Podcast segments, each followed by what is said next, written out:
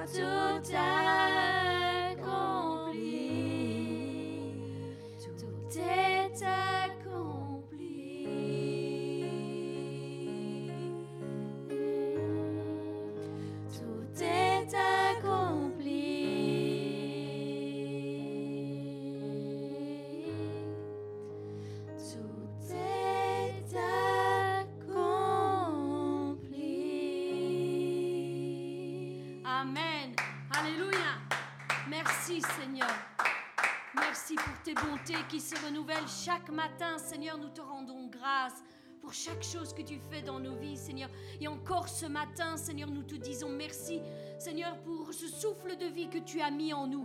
Seigneur, si nous sommes ici assemblés en ton nom, Seigneur, c'est encore par ta grâce et ta bonté ce matin, Père.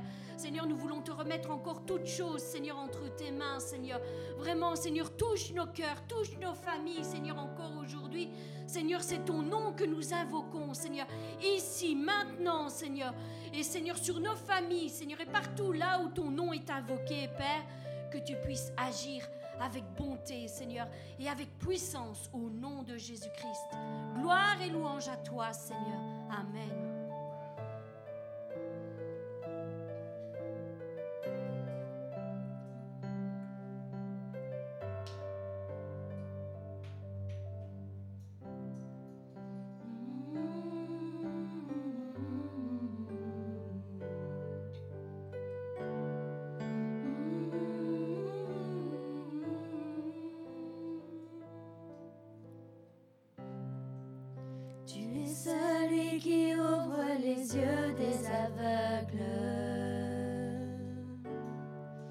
Tu es celui qui change les vies.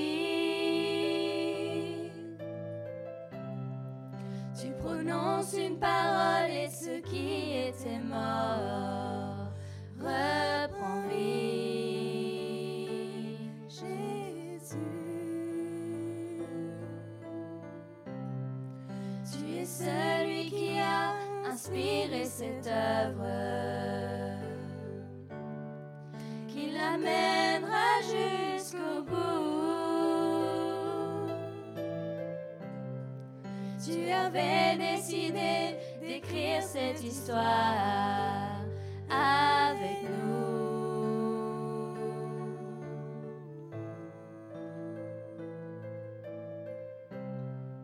Tu es celui qui ouvre les yeux des aveugles.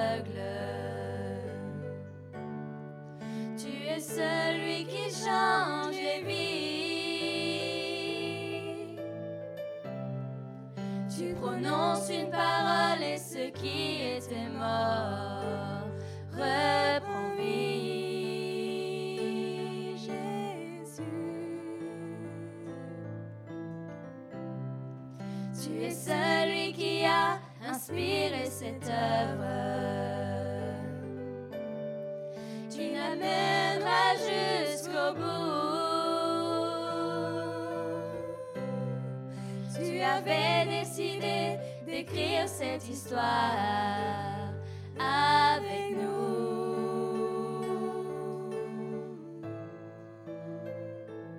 Maintenant, Seigneur, souffle sur nos pays, envahis nos villages Viens toucher nos familles. Maintenant, Seigneur, le nom qui peut guérir les nations. Le nom de Jésus-Christ. Le nom de Jésus-Christ. Maintenant, Seigneur, souffle sur nos pays, envahis nos villages, viens toucher nos familles.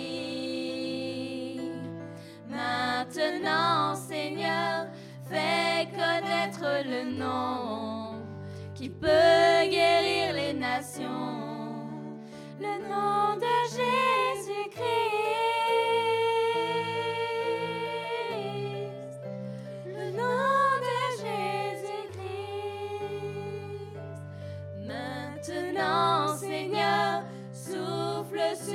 Pays, envahis nos villages, viens toucher nos familles. Maintenant, Seigneur, fais connaître le nom qui peut guérir les nations, le nom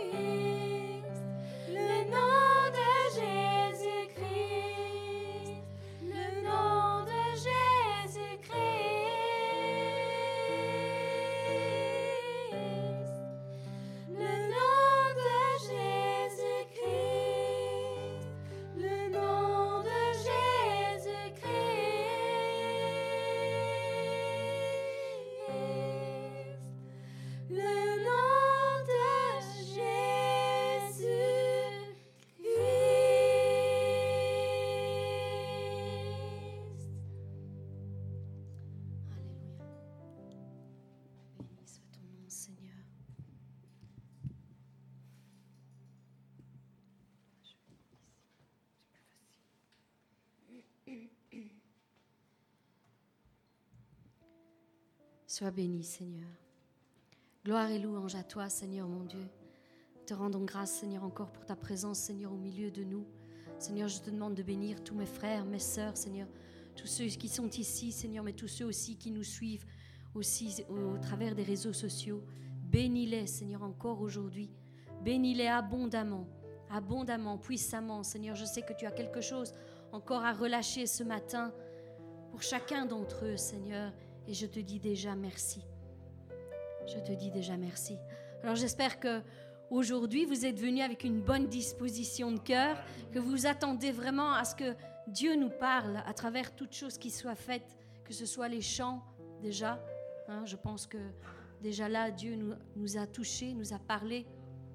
C'est le désir de notre cœur de voir notre pays être touché, nos familles être touchées aussi et restaurées. Vraiment, euh, nous nous attendons à ce que Dieu nous parle. Amen. Amen. Alors aujourd'hui, Dieu me mettait à cœur une parole précise. Il m'a dit prophétise. Et aujourd'hui, je vous relâche la même chose. Je dis prophétise. Prophétise sur ta vie, mon frère, ma soeur. C'est ce que Dieu attend. Déclare de bonnes choses sur ta vie, encore aujourd'hui. Prophétise. Et le passage qu'il m'a donné est celui-ci. Ézéchiel 37, à partir du verset 1.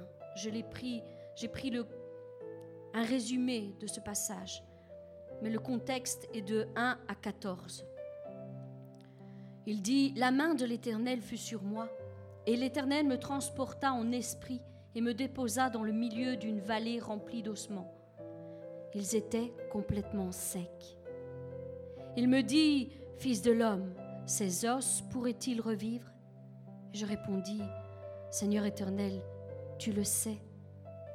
Il me dit, prophétise, prophétise sur ces os et dis-leur, ossements desséchés, Écoutez la parole de l'Éternel. Je mettrai en vous un esprit, et vous vivrez, et vous saurez que je suis l'Éternel. Alors je prophétisais selon l'ordre que j'avais reçu. Ainsi parle le Seigneur, l'Éternel. Esprit, viens des quatre vents, souffle sur ces morts et qu'ils revivent. Souffle sur ces morts et qu'ils revivent. Et de la même manière, mon frère, ma soeur, aujourd'hui, il m'a été donné l'ordre de prophétiser sur ta vie, mon frère, ma soeur. C'est pourquoi je parle sur ta vie en cet instant. Seigneur éternel, Dieu de grâce, viens avec nous aujourd'hui, maintenant. Moi-même, je me présente devant toi, devant le trône de ta grâce, pour te remettre tous mes frères et toutes mes sœurs entre tes mains d'amour, ceux qui sont assemblés en ton nom en cet instant. Je prie qu'au moment où je prononce ces paroles, Seigneur, tu envoies ton esprit et qu'il vienne et qu'il souffle des, des quatre vents et qu'il souffle des quatre vents sur la vie de mon frère et sur la vie de ma sœur. Qu'au moment même où je parle, s'élève un vent nouveau sur la vie de mon frère et de ma sœur. Seigneur, souffle maintenant sur tout ce qui est mort en eux et qu'ils revivent. Oui, Seigneur, qu'ils revivent. Esprit du Dieu vivant, souffle avec puissance et anéantit tout esprit de mort qui s'en prend à la vie de mon frère et à la vie de ma sœur. Maintenant, je parle sur ta vie, mon frère, ma sœur. Et je déclare que toute œuvre qui mène à la mort, à l'arrêt de tes projets, à l'arrêt de tes rêves et de toutes les promesses que Dieu lui-même a déclarées sur ta vie, soit détruite par l'action du Saint-Esprit. Cette action qu'il dégage en ce moment même, en cet instant, pour aligner ton chemin avec les plans parfaits que Dieu a établis sur ta vie dès la fondation du monde. Ceux qui sont établis spécialement pour toi. Je brise maintenant l'emprise qu'avait la mort sur ta vie, et que ce soit au niveau de ton corps, que ce soit au niveau de ton esprit, que ce soit au niveau de ton âme, ou même de toutes les entreprises de tes mains, je déclare qu'ils sont nuls et sans effet. Seigneur Dieu éternel, je parle sur la vie de mon frère et de ma sœur et déclare que la mort a été vaincue maintenant au nom puissant de Jésus-Christ. Sa marche a été stoppée Maintenant, elle a été rendue nulle et sans effet au nom puissant de Jésus-Christ. Je souffle maintenant, comme tu me l'as ordonné, Seigneur je souffle le souffle de la vie. Reçois, mon frère, ma sœur, reçois en cet instant le souffle de la vie.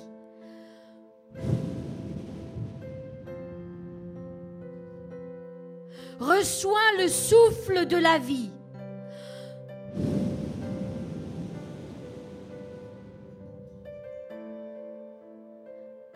Et je déclare que toute œuvre qui est née de la main de Dieu germera maintenant, qu'elle mûrira et arrivera à sa pleine maturité pour porter à son tour de nouveaux fruits pour l'œuvre de Dieu, pour la gloire de son nom.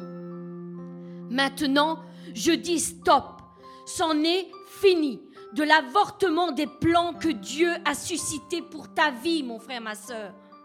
L'ennemi a fini de se jouer de toi. Il a eu son temps. Il a essayé de te stopper dans ta marche avec Dieu. C'est vrai. Mais maintenant, c'en est fini. C'en est fini de son œuvre.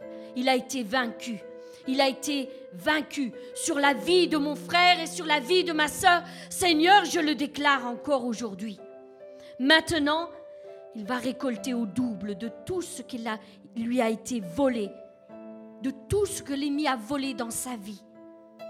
Une double portion. Je déclare une double portion sur la vie de mon frère et la vie de ma sœur. Maintenant, c'est son camp, à celui qui nous a combattus. C'est son camp qui va désormais souffrir.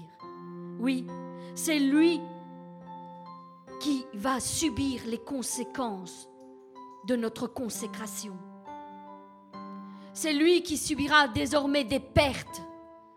Oui, c'est lui désormais qui sera volé. Au nom de Jésus-Christ. Car mon frère et ma sœur vont désormais être utilisés puissamment de la main de l'Éternel. Oui, puissamment. Ils ramèneront les captifs. Ils délivreront ceux qui sont opprimés, emprisonnés dans des prisons, fermés depuis très longtemps. Ils libéreront leurs frères et leurs sœurs. Ils iront dans le camp de l'ennemi et les arracheront de la main de l'ennemi. Oui, ils iront chercher les perdus. Ceux qui se sont égarés loin de la maison du Père. Ceux qu'on a rejetés, repoussés, méprisés depuis longtemps. Ils iront les chercher là où ils sont et les ramèneront à la maison du Père. Et eux aussi seront sauvés, eux et leurs familles. Oui, j'annonce que désormais, pour une vie qui a été gâchée, ce sera dix qui seront redemandés.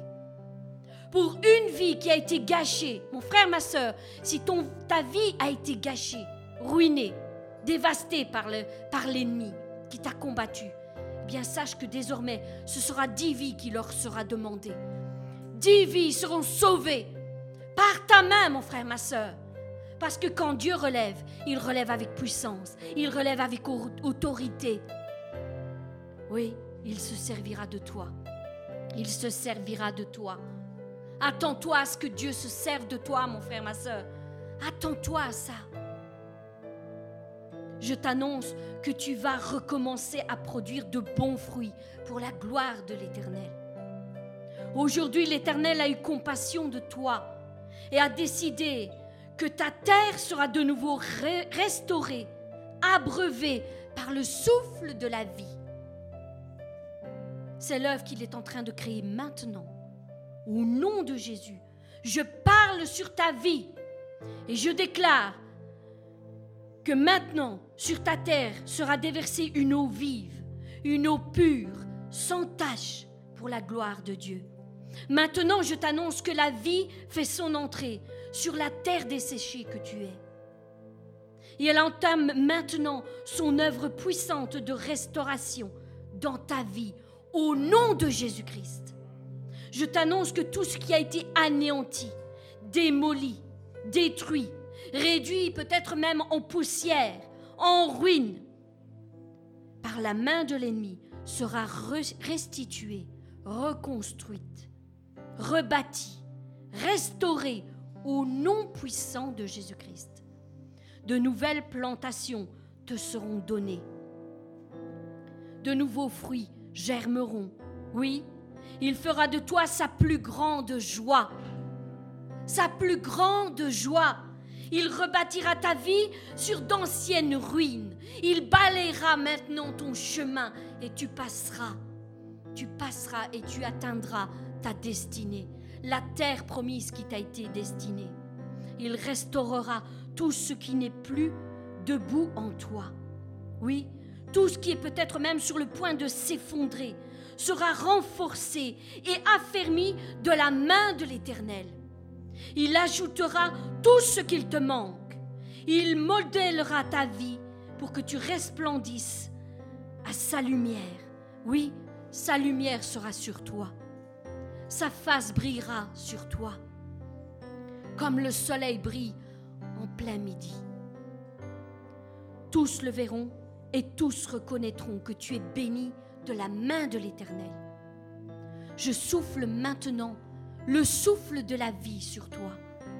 Et je brise tout projet que l'ennemi avait en réserve pour toi. Désormais, tu te relèveras et tu jouiras de la vie en abondance, celle que Jésus-Christ nous a acquise par l'œuvre de la croix. C'est pourquoi maintenant je déclare que la santé prend place en toi. La santé prend place en toi, mon frère, ma sœur. La restauration de ton corps par la puissance du souffle de l'Esprit de Dieu. J'appelle sur toi la guérison totale et définitive de toute maladie qui a envahi ton corps, de toute infirmité qui est là depuis peut-être même longtemps. J'appelle la guérison, que ton corps s'aligne avec les plans de Dieu avec l'œuvre de la croix acquise pour toi, mon frère, ma soeur. Pour toi, personnellement. Son sang te couvre maintenant et te restaure en cet instant de toute anomalie au nom puissant de Jésus-Christ. Il purifie ton propre sang et solidifie tes os. Tes membres seront à nouveau fonctionnels tes muscles seront fortifiés, renforcés par la main de l'Éternel. Oui, je déclare que la bénédiction sera désormais ton partage, non plus la malédiction. La bénédiction sera ton partage. Tu seras béni à ton départ et tu seras béni à ton arrivée. Et toutes tes entreprises, tous tes projets seront désormais bénis de la main de l'Éternel tout ce que tu entreprendras pour l'élargissement du royaume de Dieu sera prospère entre tes mains. J'appelle maintenant la multiplication. La multiplication sur ta vie, mon frère, ma soeur, dans toutes tes œuvres. Que la prospérité, la réussite, l'avancement, la promotion, la réalisation de tous tes projets puissent se réaliser maintenant au nom de Jésus-Christ. Je t'annonce que désormais, toutes les portes qui étaient fermées devant toi jusqu'à ce jour s'ouvrent maintenant à double battant. Les verrous de fer sont brisés maintenant et les portes s'ouvrent et tu passes de l'autre côté, de l'autre côté, et tu t'assieras avec les nobles, avec les nobles, avec les grands de ce monde. Toi qui étais méprisé, rejeté, tu seras désormais honoré de la main de ton Dieu, de la main de ton Dieu, non pas par l'homme, mais de la main de ton Dieu.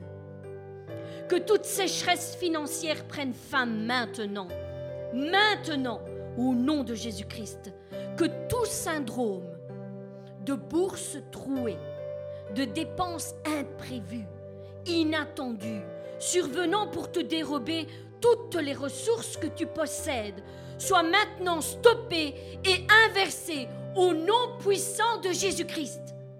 Désormais, tu pourras constater que les choses se sont inversées. Inversées. Elles iront en sens contraire de tout ce que tu as vu jusqu'à ce jour. Elles seront inversées. Ta bourse sera bien remplie, débordante. Elle ne s'épuisera plus. Non, tu le verras de tes yeux. Des ressources inattendues te seront déversées. Celles que tu ne t'attendais pas. Tu ne sais pas comment, tu ne sais pas pourquoi, mais des ressources financières te seront données. Tu recevras de bonnes récoltes pour l'œuvre de tes mains. La multiplication de tes, revenus te sera accordée maintenant au nom de Jésus-Christ. Tu seras désormais la tête et non plus la queue, devant et non plus derrière, le premier, la première et non plus la dernière. Oui, maintenant j'appelle l'abondance sur ta vie et sur toutes tes entreprises. J'appelle la pleine récolte. Une double portion de la main de l'Éternel sur tout ce que tu feras, sur tout ce que tu entreprendras. Oui, la perte, le manque, la sécheresse financière ne sera plus ton partage. C'en est fini de ces choses. Désormais, lorsqu'il te manquera quelque chose, tu tourneras les regards vers l'Éternel et tu lui demanderas qu'il ouvre son bon trésor pour toi et il te sera donné à l'heure même. Quand tu auras besoin, demande à ton Père céleste et il ouvrira son beau trésor et lui-même pourvoira à ton besoin. C'est ton partage. Oui, ce sera ton partage maintenant. Seigneur éternel, toi qui détiens tout pouvoir et toute autorité sur la terre comme dans le ciel, ordonne maintenant à la bénédiction d'atteindre mon frère et ma sœur. Oui, et de la poursuivre tous les jours de sa vie. Tous les jours de sa vie, Seigneur. Oui, change son histoire. Change son histoire. Change sa vie. Change sa destinée, Seigneur. Elle est entre tes mains, Père. Et tous ceux qui sont dans ta main sont assurés de ta protection divine, Seigneur. Là où l'ennemi pensait l'enterrer, elle puisse germer et fleurir comme le narcisse en plein milieu du désert. Seigneur mon Dieu, j'appelle ta grâce ta miséricorde sur la vie de mon frère et de ma sœur. Que des fleuves d'eau vive coulent maintenant de son sein. Oui, souffle, Esprit du Dieu vivant. Souffle, Esprit du Dieu vivant. Souffle de toute ta force et de toute ta puissance maintenant et que tout ce qui était mort revive. Seigneur, ravive tout ce qui était mort. Ravive ton esprit en eux en chacun d'entre eux. Qu'elle soit, que ton esprit soit une flamme flamboyante en eux, qui ne s'éteindra jamais, qui ne s'éteindra plus jamais. Seigneur, que ton armée se lève, que ton armée soit remise enfin sur pied, et que tous tes soldats, tes vaillants guerriers, tes vaillantes guerrières soient restaurés, soient restaurés et revêtu de ton armure, Seigneur. Ravive les dons, ravive les capacités, restaure l'intelligence, celle qui a été détériorée, paralysée peut-être par la main de l'ennemi. Seigneur, déterre tout projet, tout rêve qui ont été enfouis dans la vie de mon frère et dans la vie de ma sœur, ceux qui ont été enterrés dans les profondeurs de la terre dans les profondeurs du désespoir de ne jamais plus voir ta gloire se révéler et se manifester dans leur vie. Seigneur, ceux qui ont été enterrés dans la tristesse, dans les échecs, dans les déceptions. Seigneur, ranime, déterre, ravive tout cela, Seigneur. Mets-les à jour, à la lumière devant tous, Seigneur. Souffle, Esprit du Dieu vivant. Souffle et que ta gloire resplendisse à nouveau sur leur visage, Seigneur.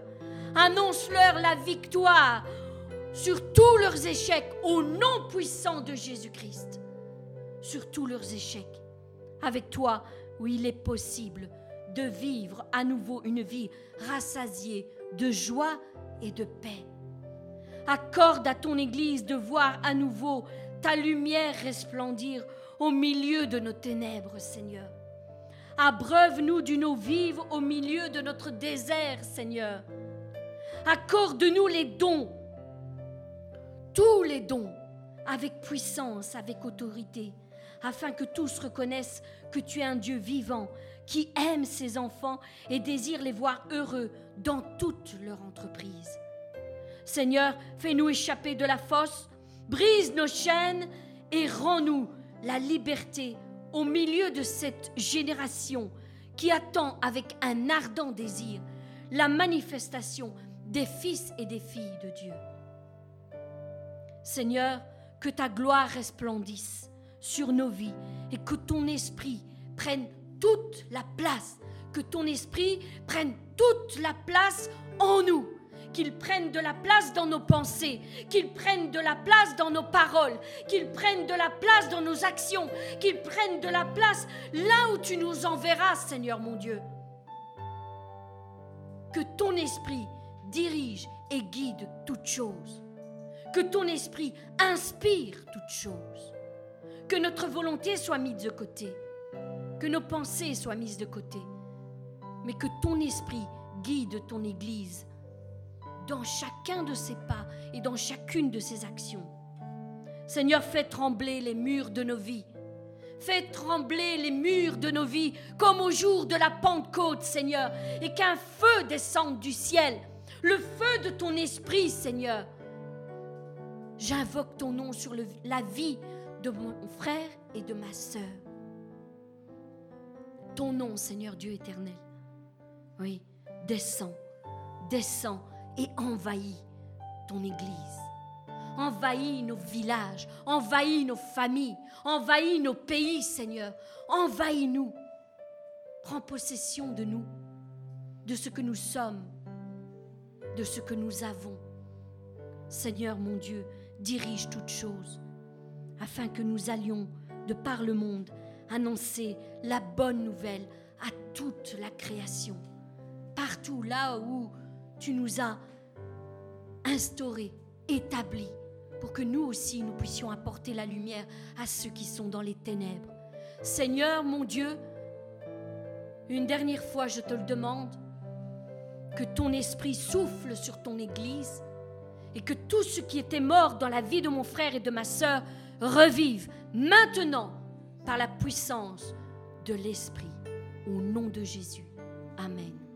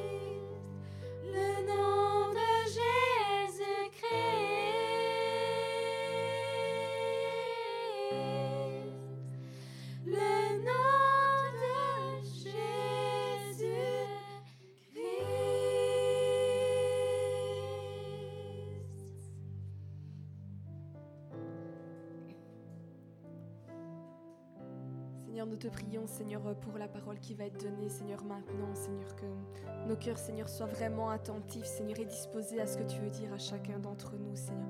Te remettons le pasteur entre tes mains, Seigneur, que tu puisses vraiment te servir de lui, Seigneur, et parler de, à travers lui, Seigneur, au nom de Jésus.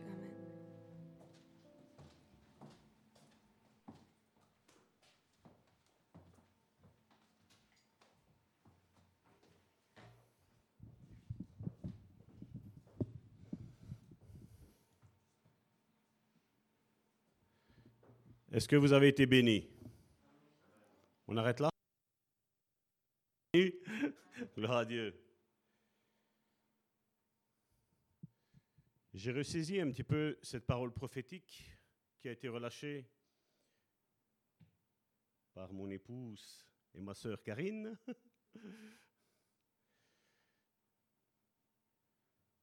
Vous savez, les temps que nous sommes en train de vivre, ce sont des temps qui sont difficiles. Et certains me diront, Salvatore, tu ne nous apprends rien. Quels sont les temps que nous sommes en train de vivre maintenant? On voit qu'on nous annonce la fin des masques, la fin de cette pandémie. Et je vais dire l'Église en général, je vais parler de tous les mouvements, sont en train de se réjouir en disant, voilà, on va pouvoir reprendre nos affaires. Je vais vous dire que c'est faux. Je vais dire, Salvatore, tu es un oiseau de mauvais augure à chaque fois. Je vais vous dire que l'Église générale, elle ne sait pas ce qui lui attend. Et je vais vous dire que, alors que j'étais là assis, j'ai vu Jésus sourire. Alors que j'avais en moi ce sentiment de guerre spirituelle, Jésus souriait. Et il m'a dit, Salvatore, sais-tu pourquoi je ris? Et j'ai dit non. Et il m'a dit, Salvatore, prends le psaume 2. Et bien entendu, je l'ai pris. Et il nous dit ceci. C'est un psaume prophétique. Comme je dis psaume prophétique, ça veut dire quoi? Ça veut dire que Jésus l'a accompli. Psaume prophétique, ça veut dire quoi? Ça veut dire que non seulement Jésus l'a accompli, mais que toi et moi, nous allons l'accomplir. Ce n'était pas que c'était donné pour un temps déterminé et puis stop, mais c'était quelque chose qui allait plus loin. Et le psaume 2 dit ceci. Et je voudrais te dire, mon frère, ma soeur, que le psaume 2 te dit ceci. Nous dit ceci. Pourquoi ce tumulte parmi les nations? Ces vaines pensées parmi les peuples Pourquoi les rois de la terre se soulèvent-ils? Et les princes se liguent-ils avec eux contre l'Éternel et contre son oin. Comme je dis, on sait ce qui est arrivé à Jésus. Mais c'est tout ce qui va nous arriver à nous? Jésus a dit qu'il devait porter sa croix. Mais Jésus a dit que nous devions porter aussi notre croix. Les rois de la terre se soulèvent-ils et les princes se disent-ils avec eux contre l'Éternel et contre son oin. Brisons leurs liens, délivrons-nous de leurs chaînes. Pour eux, la vérité est un mensonge. Elle est un mensonge et le mensonge est une vérité.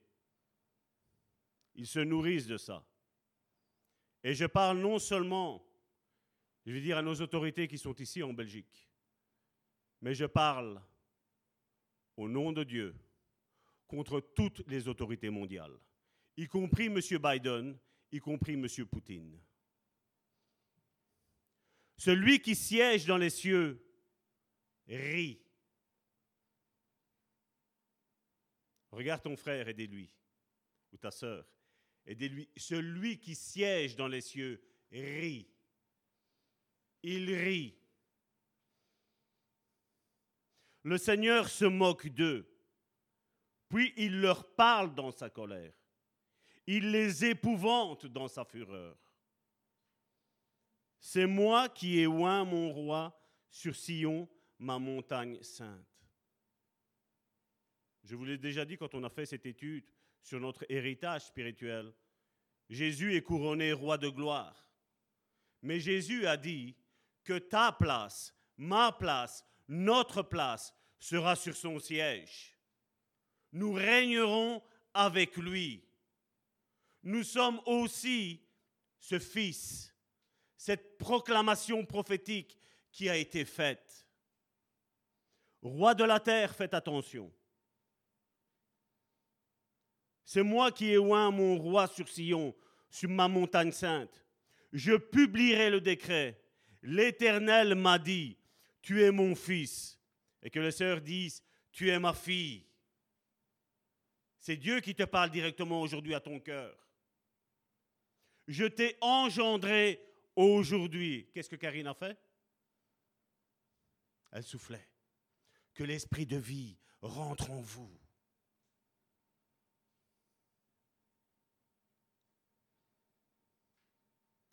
Demande-moi et je te donnerai les nations pour héritage. Karine a parlé de prospérité. Demande-moi, je te donnerai les nations pour héritage, les extrémités de la terre pour possession. Tu les briseras avec une verge de fer. Tu les briseras comme le vase d'un potier. Aujourd'hui, les rois de ce monde te font croire, nous font croire que nous ne sommes rien. Certains disent, ils croient en Dieu parce que voilà, ils sont faibles d'esprit. Qu'est-ce que Jésus a dit? Heureux ceux qui sont faibles d'esprit. Heureux. Et maintenant, roi, conduisez-vous avec sagesse. Juge de la terre, recevez instruction. Servez l'Éternel avec crainte et réjouissez-vous avec tremblement. Regardez le verset suivant. Baisez le fils et que les sœurs disent baisez la fille. De peur qu'il ne s'irrite. C'est pas toi, c'est pas moi qui devons avoir peur de leur décret. C'est eux qui doivent avoir peur de ce que toi, de ce que moi, nous allons relâcher. Ils ont Ça, ça fait part de notre héritage. Et que vous ne périssiez dans votre voie, car sa colère est prompte à s'enflammer. Heureux tous ceux qui se confient en l'Éternel, en lui. Heureux. Regarde ton frère et ta sœur et dis-lui, tu es heureux, tu es heureuse. Tu es heureux, toi qui confies en lui. Parce que Dieu va faire quelque chose.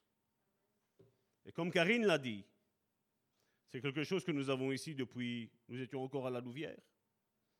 Nous étions encore à la Louvière quand nous avons eu cette parole-là, nous allons rencontrer le roi. Nous allons décréter des choses avec le roi. Les ministres ont mis de côté le roi et la reine, ainsi que leurs enfants. Moi, je vais vous dire une chose qui aujourd'hui est folle avec l'entendement humain. Notre roi va de nouveau régner. Notre roi va prendre possession du royaume de Belgique. Quand nous, en tant qu'Église, nous prenons possession du royaume des cieux. Mais nous devons savoir qui nous sommes. Tu as besoin de savoir qui tu es. Là, parle et prophétise sur ta vie et du lit, mon fils, ma fille, tu n'es pas n'importe qui. Tu es fils et fille du roi des rois et seigneur des seigneurs. Tu n'es pas n'importe qui. Peu importe ce que les autres ont dit de toi, ce qui compte, c'est ce que lui dit. Parce que là en haut, il y a une réunion qui a été aussi faite. Le Père et le Fils. Et qu'est-ce qu'ils ont dit? Mes enfants régneront. Demande-moi l'extrémité de la terre et je te le donnerai. Et nous, on dit non, non, on veut des sentiments nobles, modestes. Charleroi. juste la rue ici. Non, non, non. Demande tout. Demande tout. Sois gourmand. Sois avec des, comment on peut dire, des ambitions élevées. Parce que Dieu a des ambitions élevées pour ta vie. Il veut que tu règnes. Il veut que tu sois puissant. Parce que l'Éternel, ton Dieu, le psaume le dit, jeudi on en a parlé, ton, l'Éternel, ton Dieu, ordonne que tu sois puissant. Il dit pas si tu veux ou tu ne veux pas. Hein. Ce que tu crois, tu auras. Et Dieu te dit, ordonne d'être puissant. Tous ceux qui t'ont mis de côté vont, vont devoir dire, comment ça se fait? Comment je n'ai pas vu le potentiel qu'il y avait en lui, le potentiel qu'il y avait en elle? Tu es méprisé des hommes, mais tu es élevé de ton Père céleste. Celui qui siège, celui qui dit, et la chose, elle existe. Amen. Fin de ma proclamation prophétique à moi aussi. Et donc nous avions parlé la, semaine dernière donc il nous fallait quatre choses. La première, donc on avait parlé, c'était la conviction que nous n'avons pas fini, mais nous allons, la finir aujourd'hui certainement. On va essayer de finir. C'était d'avoir cette conviction. Cette conviction ici aujourd'hui, on peut le dire par rapport à cette parole prophétique, de qui tu es? Tu n'es pas n'importe qui. Tu n'es pas n'importe qui. Quand Saül regardait David, il croyait que c'était un petit gringalet de 17 ans. À un moment donné, le roi Saül était là. À un moment donné, toute l'armée d'Israël était là. Elle était tremblante face à Goliath. Ils n'avaient pas une identité, ils avaient perdu leur identité. Ils ne savaient plus qui ils étaient. Ils ne savaient plus qui ils servaient. Mais David, lui, le savait. Même son propre père, celui qui l'a engendré. Quand Samuel lui a dit, t'as pas un autre fils? Oui, j'en ai un, mais il est là-bas. Il est en train de paître les brebis. Le misérable, mon petit dernier de fils. 17 ans. Et Dieu va le chercher. Tu as été méprisé? Dieu va te chercher. Dieu va te rejoindre. Dieu sait qui tu es. Dieu sait comment tu t'appelles. Dieu sait où tu es. Dieu sait le potentiel qu'il a mis en toi. Dieu sait. Et cette parole, des fois, elle n'est pas loin, comme la Bible nous le dit. Elle est là dans ta bouche. Arrête de t'identifier avec ce que les autres disent. Mais identifie-toi avec ce que la Bible dit de toi. Cette Bible qui encore aujourd'hui dans nos milieux chrétiens est méconnue. Quand on parle de choses spirituelles, tu renvoies certains, ils font des grands yeux en disant On n'a jamais vu ça comme ça. Mais c'est clair, c'est simple, ce n'est pas compliqué. Il suffit juste de retirer tout ce qu'on nous a fait rentrer dans notre caboche ici, de dire stop, stop, je me repens de, tous ces, faux enseignements. Qu'on m'a dit non, calme, voilà, assieds-toi, écoute. Non, lève-toi et proclame. Non, pas tu t'assieds et tu écoutes. Lève-toi et proclame. Proclame qui tu es. Proclame, comme Karine l'a dit, prophétise sur ta vie. Prophétise de bonnes choses. Prophétise sur ta maladie que c'est fini. Prophétise que tout ce que les médecins peuvent te dire, même avec tout, ce qu'il y a aujourd'hui euh, comme technologie, prophétise que c'est faux. C'est faux. J'en connais beaucoup. On leur dit, voilà, cette maladie n'a pas de nom. Et je disais à la sœur, je dis, proclame que si elle n'a pas de nom, elle n'existe pas. Et même si elle aurait un nom, qu'ils inventent un nom, ça n'existe pas. Parce que dans le royaume des cieux, il n'y a pas de maladie il y a la guérison en abondance. Parle de ça, ne parle pas de ta maladie. Ne lui donne pas d'importance à ta maladie. Mais proclame ce que Dieu dit qu'il a fait pour toi. Que par ses meurtrissures, tu es guéri. Que par son nom, Dieu t'a élevé. Jésus l'a dit, la gloire que tu m'as donnée, Père, je la leur donne.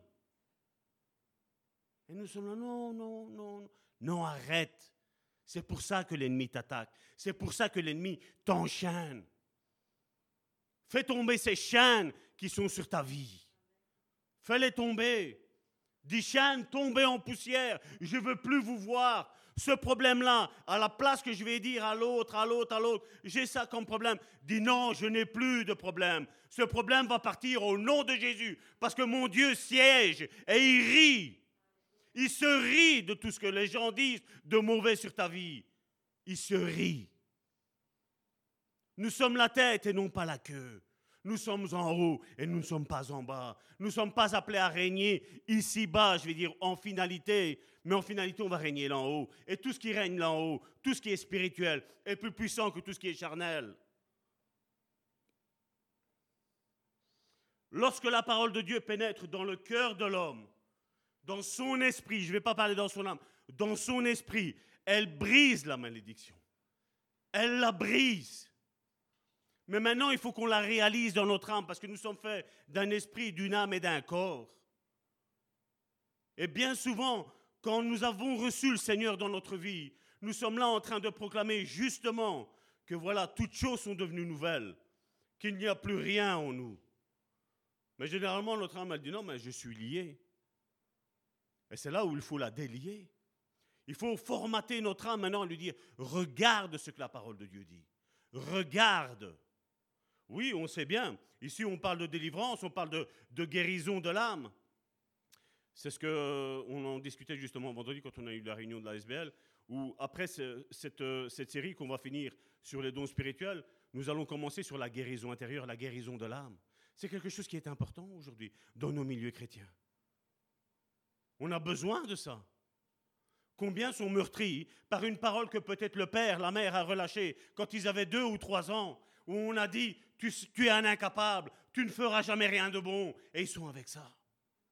Et puis ils regardent leur vie et disent mais oui, effectivement, il faut que tu lâches ça, il faut que cette parole-là lâche ton âme, parce que Dieu te dit aujourd'hui que tu es puissant, que tu es une nouvelle créature, que tu es une créature formée comme lui le voulait, et non pas comme tes parents ou qui que ce soit voulait que tu sois.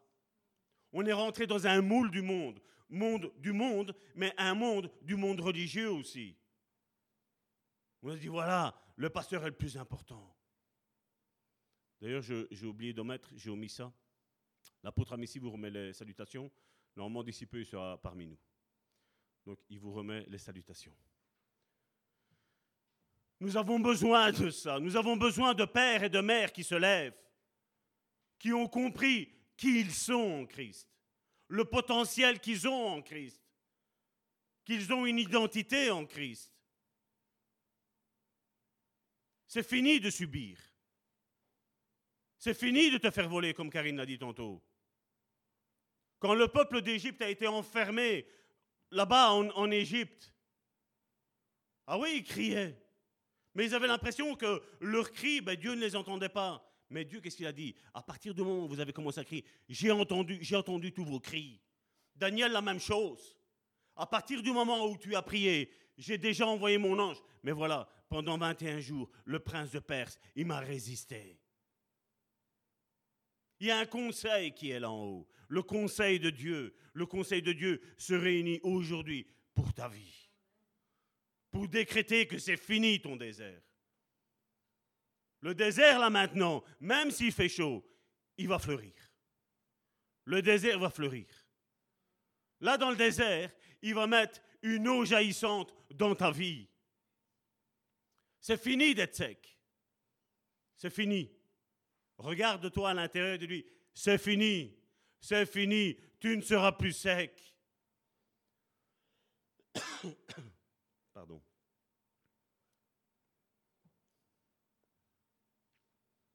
Oui, en vertu de la foi qu'on a au sacrifice de Jésus, nous ne sommes plus les mêmes. Nous ne serons plus jamais les mêmes. Et malheureusement, même la religion, elle, a cru qu'en s'associant avec l'État, les choses allaient être bien pour elle. L'Église n'a jamais recherché, je veux dire l'Église primitive, n'a jamais recherché que les choses aillent bien pour eux. Parce qu'ils savaient que les décrets du monde et les décrets de Dieu étaient opposés. Parce que les décrets du monde font des lois de la chair, mais Dieu a fait des décrets de l'esprit. Et ceux-là seront toujours plus hauts. Et quand tu es spirituel, c'est pour ça qu'il est dit que l'homme spirituel juge de tout, mais lui-même, il n'est jugé de rien. Quand tu marches selon la volonté de Dieu, selon les préceptes de Dieu, Dieu te dit, voilà, maintenant tu es mon enfant, maintenant tu es ma fille, tu es mon fils. À partir de là, il n'y a plus aucune condamnation pour toi. C'est ce que on parlera, si j'ai fini ici, la semaine prochaine, de qu'est-ce que ça veut dire être en Christ. Qu'est-ce que ça signifie d'être en Christ? Et beaucoup, c'est vrai, aujourd'hui, il y en a beaucoup qui le disent, voilà, je suis en Christ. Mais si tu vis n'importe comment, je vais te dire une chose, tu n'es pas en Christ. Parce que celui qui est en Christ vit selon les décrets de Dieu. Il ne vit pas selon les décrets du monde et encore moins des décrets du monde religieux. Il ne vit pas. Parce que les deux sont opposés à ce que la parole de Dieu dit. Les deux. À partir du moment où ton esprit est régénéré, parce que l'âme n'est pas régénérée, l'esprit se régénère. Mais à partir du moment où ton esprit est régénéré, mon frère, ma soeur, là tu comprends quelle est la volonté. Là, quand ton âme te dit non, ça va tort, tu n'arriveras pas, c'est là que tu te lèves et dis je peux tout par celui qui me fortifie. C'est là quand il y a quelqu'un qui vient te dire ouais, mais avec toi, n'aie pas trop, de trop de prétention. Vous savez le verset biblique. N'aie pas de, une trop haute opinion de toi. Mais quand Dieu te dit que tu es tel ministère, accroche-toi à ce ministère. On ne s'accroche pas au ministère pour dire voilà, je suis, je suis pasteur ou je suis. Et on, non. Il y a une différence entre ceux qui sont pasteurs selon le monde et ceux qui sont loin par Dieu. Il y a une différence. La même chose avec tous les ministères. Parce que ces ministères-là n'oppressent pas le peuple. Mais au contraire, il dit, levez-vous, levez-vous, voici votre identité, voici qui vous êtes. C'est ça qu'on a besoin. Et c'est ce que Dieu veut. Dieu le dit, consolez, consolez mon peuple dans Isaïe. Consolez mon, peuple. Dites-lui que son esclavage est fini. Et je décrète sur ta vie, tous ceux qui nous regardent sur le net et tous ceux que vous êtes ici, je décrète que ton esclavage est fini. C'est fini de souffrir. Maintenant, tu vas soumettre les éléments à la volonté de Dieu. Dieu va te mettre dans ta volonté, sa volonté. Et ça, ça va s'accomplir. Consolez-vous avec ces paroles. Et on voit que, on parlait la semaine dernière que quand, à un moment donné, Nathanaël, on lui a dit voilà, on a trouvé le Messie. C'était André, si mes souvenirs sont bons. Il lui a dit voilà, on a trouvé le Messie, il vient de Jérusalem. Il a dit, mais qu'est-ce qui peut sortir de bon de Jérusalem? Quand il a dit ça, son cœur n'était pas hypocrite, son cœur était sincère. Parce que c'était une petite ville, une ville qui était en minorité par rapport à toutes les autres grandes villes qu'il y avait là dans le peuple juif. Mais à un moment donné, quand Jésus l'a vu, il a dit, voici un juif, un vrai, dans lequel il n'y a pas de fraude. Et à partir, à partir du moment où il a vu que le cœur de Nathanaël était sincère, et que Jésus lui a dit, tu es Nathanaël, mais qui t'a dit mon nom? La révélation, qui t'a dit mon nom? Il dit, quand tu étais sous le figuier, je savais que tu étais là. Waouh, tout de suite, tu waouh, tu es mon Seigneur, tu es mon Maître, tu es vraiment le Messie. C'est simple. Mais son cœur, Jésus l'avait, détecté qu'il n'y avait aucune, aucune fraude en lui. Il était sincère. Tandis que quand il y avait des gens qui étaient hypocrites, et là on va le voir après, quand ils lui ont dit, voilà, euh, on sait que tu fais des grands miracles, on sait que Dieu est avec toi, mais on va te poser une question. Par quelle autorité tu fais ça? Et Jésus, quand il a vu que leur cœur n'était pas sincère, parce qu'ils étaient mandatés par ceux qui étaient derrière eux, les chefs, quand c'est comme ça, Jésus ne répond pas aux questions. Mais au contraire, Jésus lui aura répondu par une autre question. Parce que Jésus ne perd pas son temps. Si nous sommes sincères avec lui, Dieu sera sincère avec lui. Mais si nous sommes hypocrites avec lui, comme la majeure partie malheureusement des chrétiens aujourd'hui, Dieu répondra par une autre question. Tu n'auras jamais la réponse à ton problème. C'est pour ça que nous avons besoin, chacun d'entre nous, d'analyser mon cœur. Je, veux le Seigneur Jésus, mais pourquoi? Pour avoir de belles grosses voitures, une belle grosse maison, avoir, euh, je sais pas moi, Si c'est pour ça, restons assis et écoutons encore un petit peu la parole de Dieu. Restons assis. Mais quand Dieu te le dit personnellement,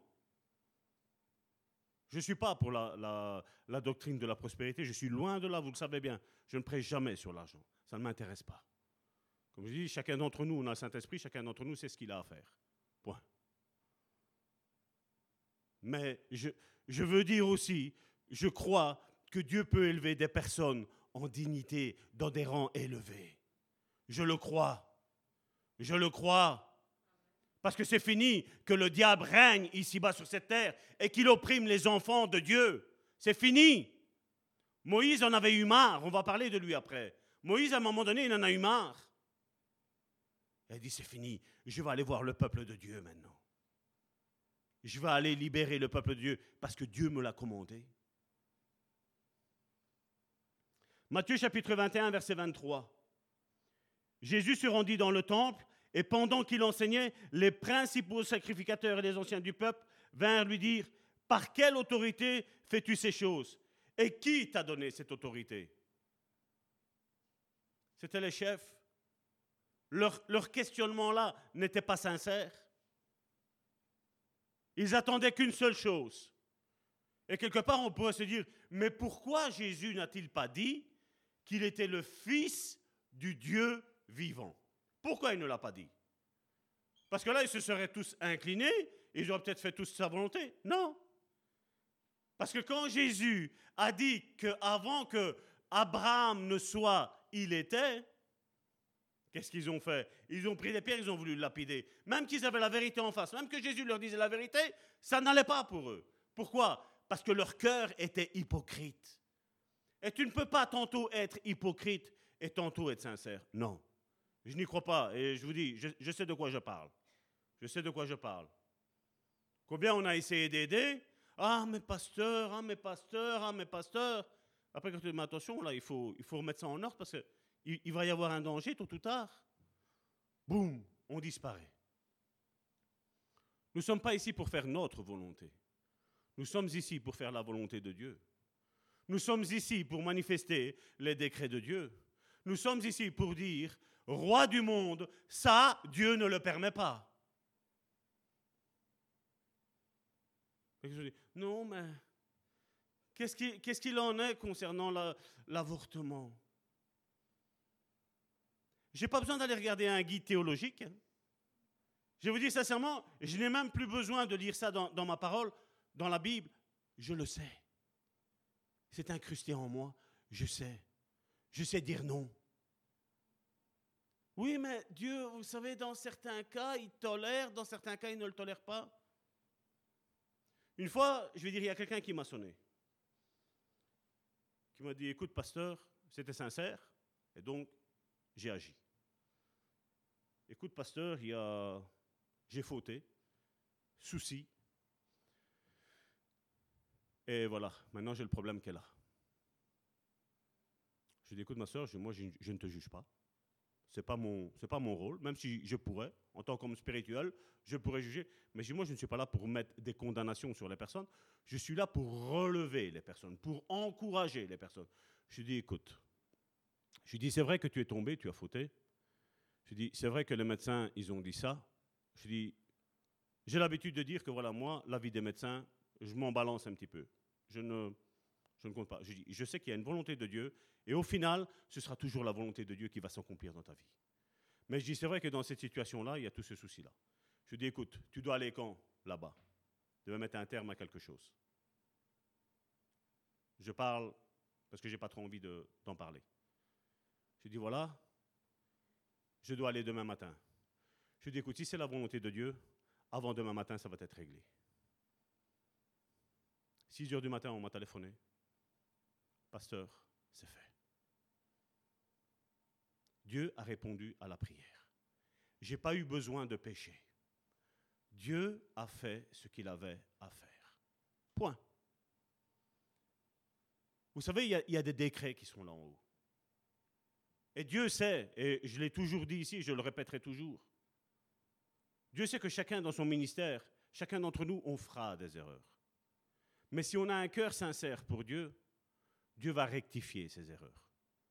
Dieu va enseigner pour ne plus faire ces erreurs-là. À partir du moment, comme je dis, mon cœur à moi, Salvatore, est sincère. Et si ton cœur est sincère aussi, Dieu le fera. Et je sais que votre cœur est sincère. Dieu le fera. Le ministère, il y aura toujours des erreurs. La preuve en est, regardez tous ces hommes de la Bible. À part Jésus, tous ont fauté. Même ceux qui ont marché avec Jésus, l'apôtre Pierre, non, moi je te renierai jamais. Ils ont tous fauté. Mais de leurs erreurs, qu'est-ce qu'ils ont fait? Ils ont appris. Et chacun d'entre nous, nous avons fait des erreurs. Et nous en ferons. C'est sûr et certain. Mais ce qu'il nous faut à nous, c'est d'avoir ce que reconnaissant en disant Seigneur, voilà, j'ai fauté. J'ai fauté par le passé. Maintenant, Seigneur, je ne veux plus fauter. Je ne veux plus salir ta sainteté. Qu'est-ce que Dieu va faire? Dieu va restaurer tout. Dieu va tout arranger. Dieu va mettre pion après pion, il va tout mettre en place et il va te bénir. Mais comme je dis, je dois avoir mon cœur sincère de dire Seigneur, voilà. Beaucoup s'appuient sur la grâce de Dieu. J'y crois à la grâce de Dieu, mais je n'y crois pas à l'hypergrâce, vous savez. J'en ai déjà parlé là-dessus. Je crois que quand on a un cœur sincère, Dieu nous rejoint. Dieu nous rejoint. Parce que Dieu ne veut pas que ses enfants souffrent. Nous déjà, en tant que mauvais parents, parce que la Bible nous dit que nous sommes de mauvais parents, nous n'avons pas envie que nos enfants souffrent. Et vous croyez que Dieu, qui est le bon Père, vous croyez qu'il veut que ses enfants souffrent? Non, il ne veut pas. Et là maintenant, je proclame sur toutes vos vies, à tous qui m'écoutez aujourd'hui, je proclame que tu vas être un bon père, une bonne mère, mais avant tout, tu seras une bonne femme et tu seras un bon mari. Vous vous rappelez ce que j'ai dit la semaine dernière? Ah, les femmes pourraient être de bonnes femmes. Non, je veux dire aussi, pour les maris, je parle. Vous allez être et nous sommes de bons maris. Avec les erreurs que nous avons faites dans le passé. Là maintenant, on analyse, on s'assied. On fait un conseil entre moi et moi et on écrit. Et je deviens un bon mari. Je deviens un bon père. Je deviens un bon frère. Je deviens une bonne sœur. Seigneur, aide-moi. Je veux être sincère avec toi. Et comme je disais, Jésus aurait pu répondre et dire exactement qui il était. Jésus n'aurait pas menti. Jésus n'a jamais ouvert la porte du mensonge. Il ne l'aurait jamais fait. Il aurait pu très bien dire qui il était, mais il ne l'a pas fait. Parce que ça servait à rien. Parce que de toute manière, leur cœur était mauvais. On l'a vu la semaine dernière il disait, ah, mais si, si on lui répond ça, il va nous dire ça. Si on lui répond ça, ah ben non, on ne sait pas. Je veux dire, et la porte de sortie, généralement, pour l'hypocrite, c'est quoi? C'est le mensonge. Ça, c'est une porte que, il y a, sur, la, sur la paume de la, de la porte, il y a, y a comment, euh, leurs empreintes. Tout, tout est marqué. C'est la porte du mensonge, c'est la porte qu'on ouvre. La porte de la médisance la porte de la calomnie, la porte du mensonge, la porte des fouteurs de troubles. Vous savez même que ceux qui, même ceux qui sont aveugles, si Dieu leur donne la lumière, s'ils veulent rester aveugles, ils ne la verront pas, la lumière. Moi, je sais quand Dieu est venu me chercher, c'est ces paroles précises qu'il m'a dit, aujourd'hui, un aveugle, il verra. Mais je ne voyais rien encore. Mais Dieu me disait, et je vous dis, ça a duré, passé plus d'une heure, où Dieu me disait, aujourd'hui, un aveugle verra. J'étais persécuté par cette parole-là. Mais à partir du moment où j'ai dit, Seigneur, gloire à toi, la voix s'est arrêtée nette. Parce que je croyais que Dieu n'existait pas. C'était ma conscience à, cette époque-là, à ce temps-là. Je croyais que le seul Dieu qui avait, vous savez c'était lequel? C'était le mien.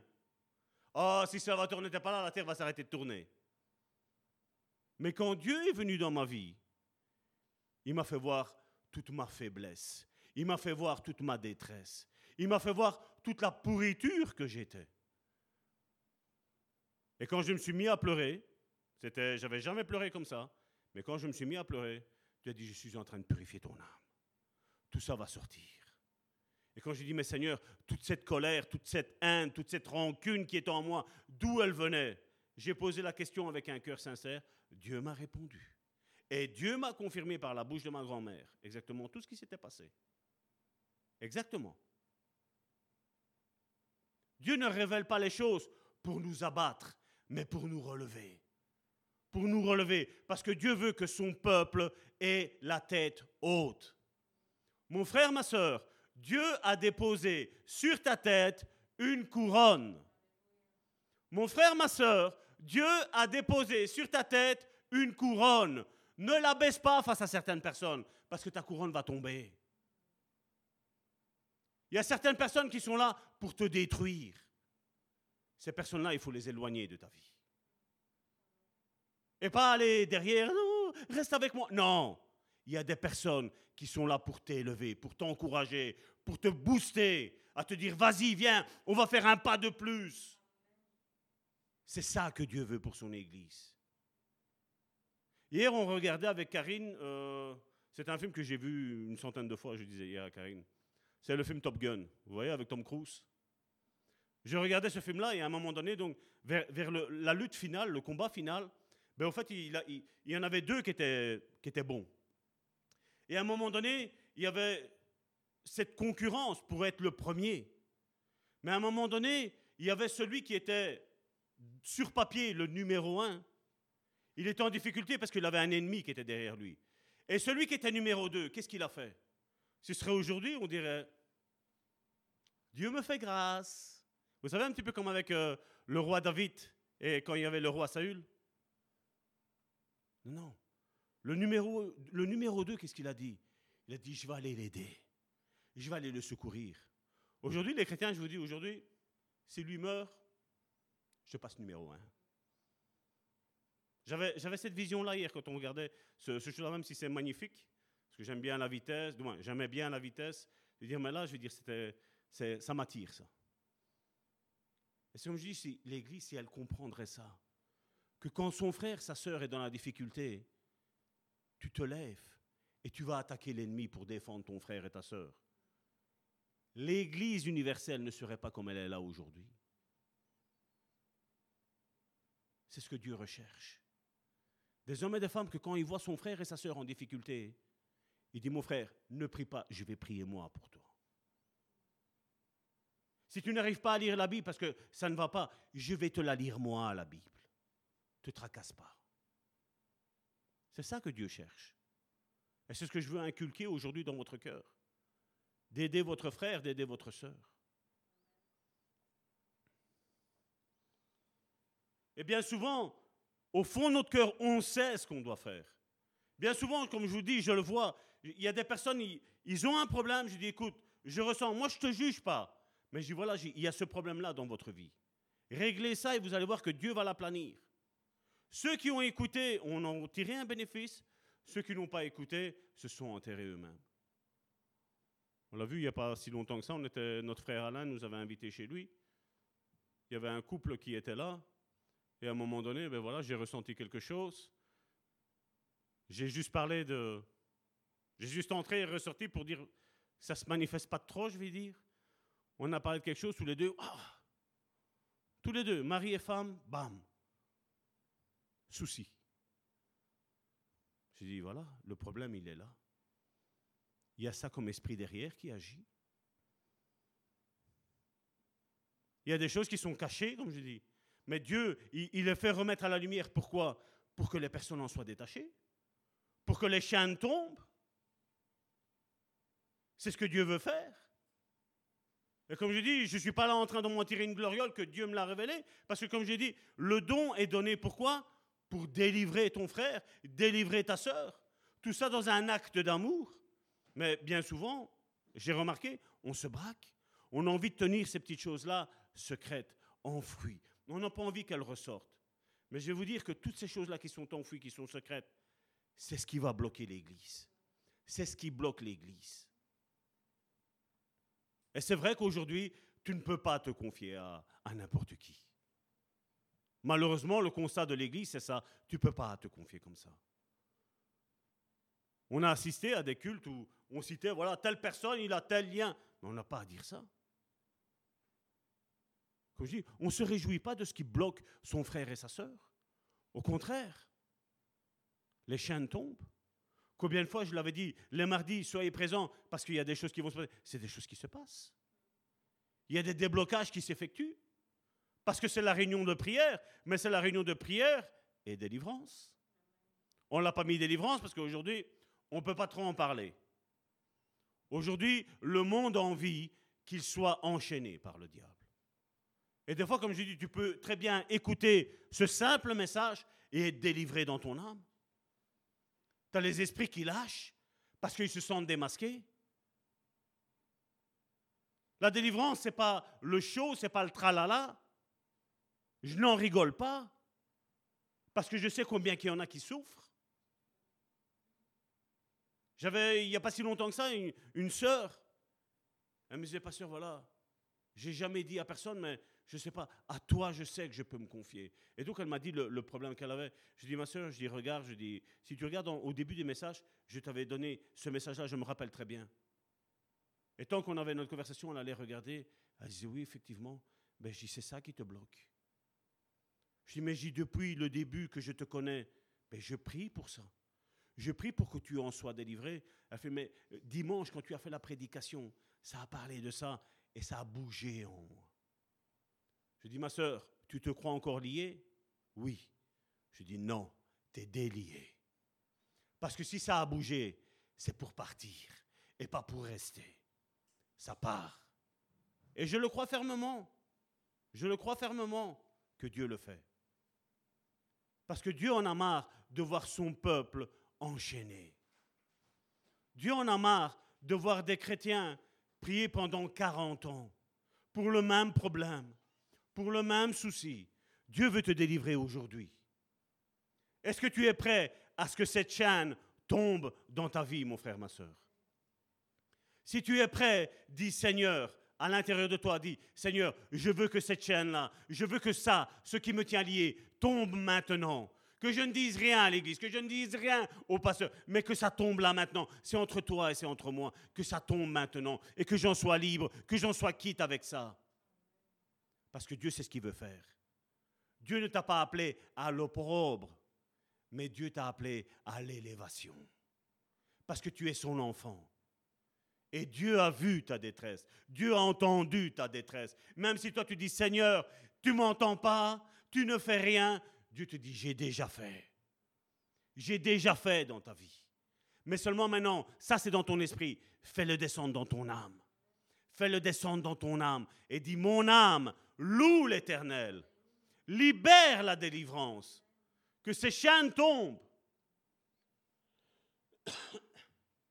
Et donc, comme je le disais, la première chose que nous ne pouvons pas nous passer, c'est cette conviction. Cette conviction que Dieu veut faire quelque chose avec moi. Tu dois l'avoir.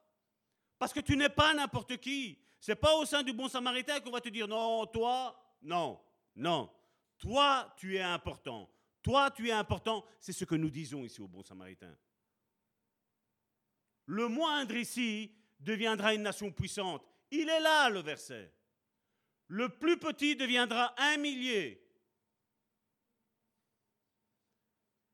Voilà.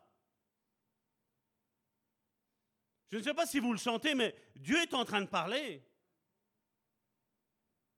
Ça ici, on ne restera pas ici. Dieu est en train de souffler des quatre coins du vent comme Eunice. Mais ça, c'est le vent de l'éternel, le vent du Saint-Esprit, qui est en train d'amener des personnes de gauche, de droite, ici, parce que nous avons une grande mission. La vision de cette Église est large, très, très large très très large. Et pas rien qu'avec moi, avec toi aussi.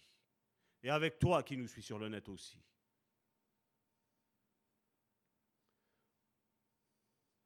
La conviction est similaire à la fois, mais ce n'est pas la même chose. Parce que si une conviction est basée sur un mauvais enseignement, tu vas rien faire. Mais quand tu, tu as cette conviction qui est dans la parole, tu ne vas pas te tromper. Tu vas atteindre le but pour lequel Dieu t'a créé. Et ça, c'était une parole prophétique que Dieu veut te relâcher sur ta vie. C'est que Dieu n'a pas formé des projets de malheur, mais des projets de paix pour te donner un avenir et pour te donner une espérance. Il y a une espérance sur laquelle tu dois être attaché. Mais si tu n'en es pas convaincu, ça ne va pas se réaliser. Mais si tu commences à en être convaincu, les choses vont commencer à se dégager devant ton chemin. Ton désert va fleurir. Et ton désert, il va y avoir un oasis qui va donner une eau pure. Le peuple d'Israël était suivi par un rocher qui leur donnait à boire. Quand tu lis ça, les gens du monde rigolent. Mais la Bible nous dit que ce rocher, c'était Christ. Et quand Christ marche avec nous, la disette, on ne la connaît pas. On ne la connaît pas.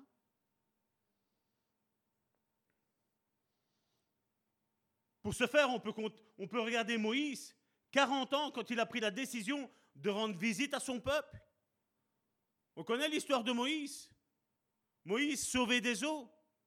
Il a été élevé, il a été inculqué. La Bible nous dit qu'un homme aussi intelligent que lui, il n'y en avait pas sur la surface de la terre. Toute la sagesse égyptienne, il l'avait. Mais seulement il y avait un problème. Que cette sagesse-là, qui vient du monde, ne le satisfaisait pas.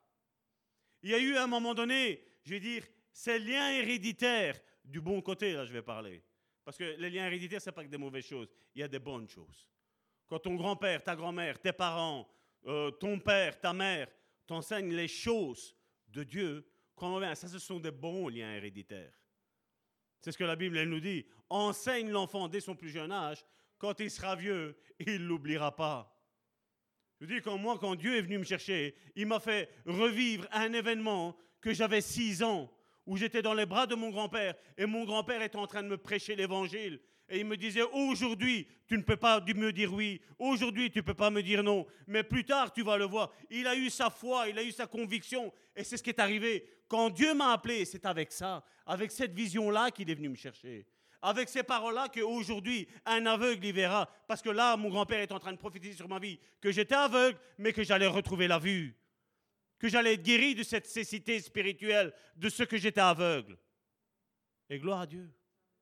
Lui a cru. Lui a béni sa descendance. Et nous devons bénir notre descendance. C'est bien de prophétiser sur notre vie, mais prends les noms de chacun de tes enfants et prophétise sur leur vie prophétisent sur leurs conjoints, qui vont tomber sur des bons conjoints et des bons conjointes.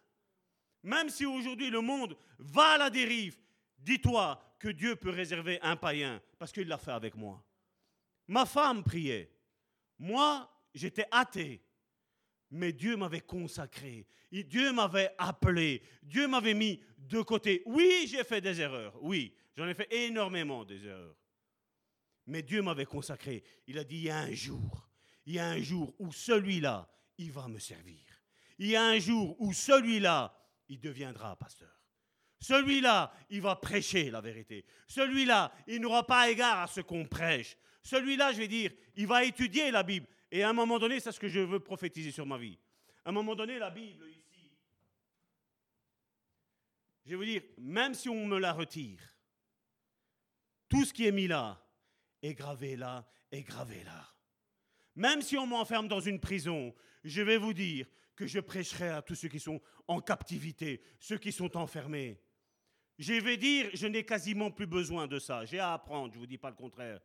Mais je sais ce qui est écrit. Je connais ce contenu. Je sais ce qu'il faut pour l'humanité. Je sais que si nous nous alignons avec ça, mon frère, ma soeur, les choses vont changer. La Bible nous le dit. Quand le peuple, le monde fait des décrets contre ça, il y a une ruine qui arrive. Mais quand un peuple met ça en premier et se calque sur ça, il y a une bénédiction qui vient se mettre. Et ça, moi, j'y crois fermement. Parce qu'avant de lire, je me croyais parfait. Et dès que j'ai commencé à lire la première généalogie, ça va, c'est bien la Bible. Il n'y a que des noms. J'espère que ça ne va pas tout le temps être comme ça, mais quand j'arrivais au deuxième chapitre, ça commence déjà fort.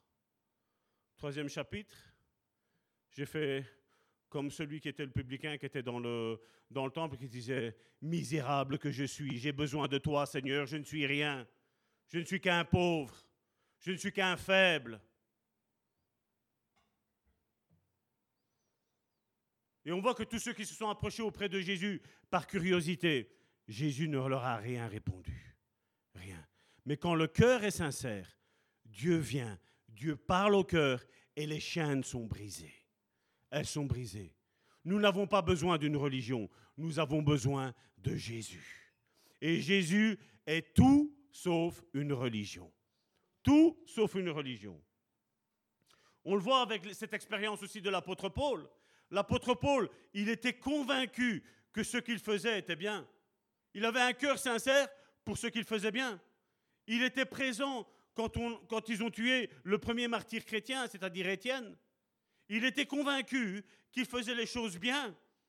Mais il était tellement sincère avec lui-même que Dieu a dit, je vais t'envoyer mon fils sur le chemin de Damas.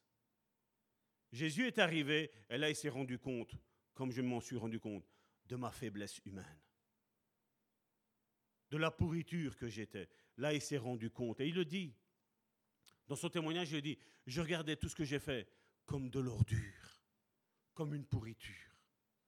Mais dit, mais quand mon cœur s'est tourné vers Dieu, quand il l'a appelé, vous avez vu quand euh, la lumière est apparue pour euh, Paul, qu'est-ce qu'il a dit Que veux-tu que je te fasse, mon Seigneur? Jésus l'a dit. Pourquoi me persécutes-tu? Est-ce que Jésus était persécuté? Non. C'était l'Église qui était persécutée. Il persécutait les chrétiens, mais Jésus, la lumière, s'est identifié avec les chrétiens qui étaient persécutés. Quand tu vis le désarroi, Jésus s'identifie à ton désarroi. Quand tu vis l'insulte, c'est pas toi qui insulte, c'est lui qui insulte. C'est sa lumière qui est trop forte pour les gens du monde et pour les gens religieux. Ils sont dans le même sac, ils sont dans le même panier. C'est le même. Mais les gens, je veux dire, religieux, c'est encore pire, la sentence qui va leur arriver. Parce qu'ils ont la Bible et ils refusent de s'y conformer il refuse.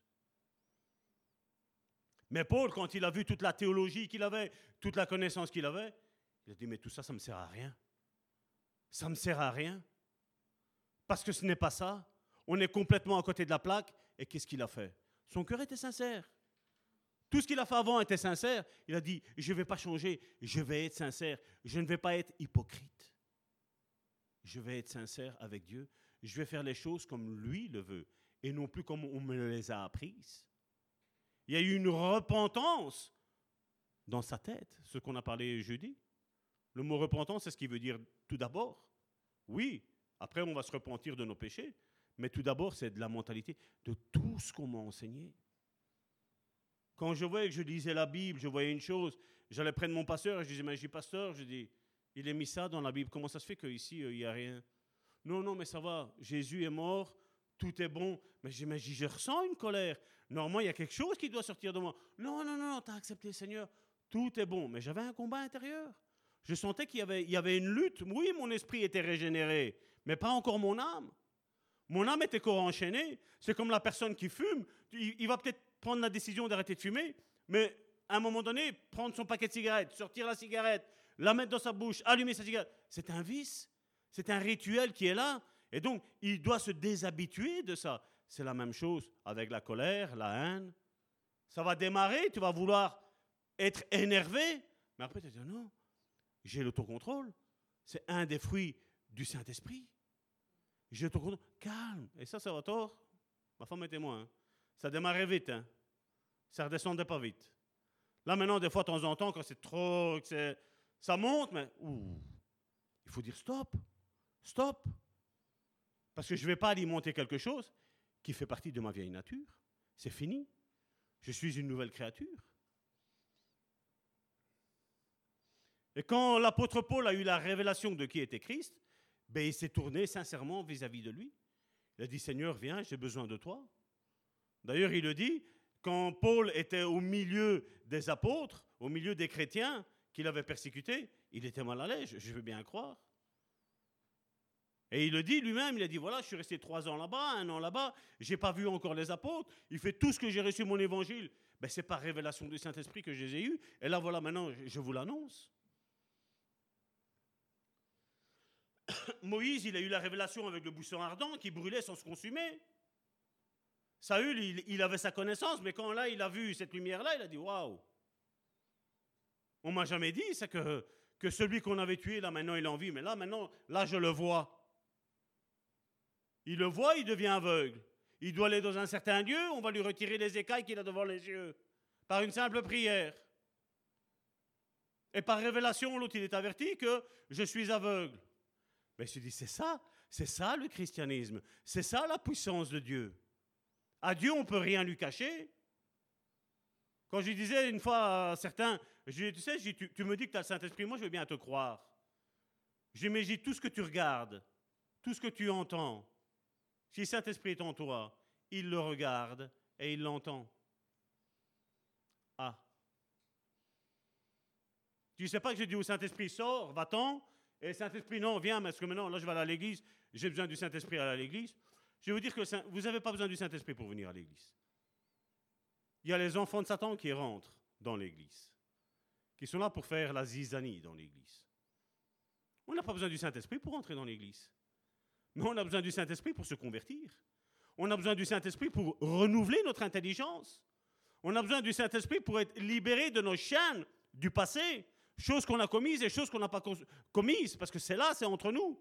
Et si ce n'est pas nous qu'on va les faire, ça risque d'être nos enfants qui vont les faire.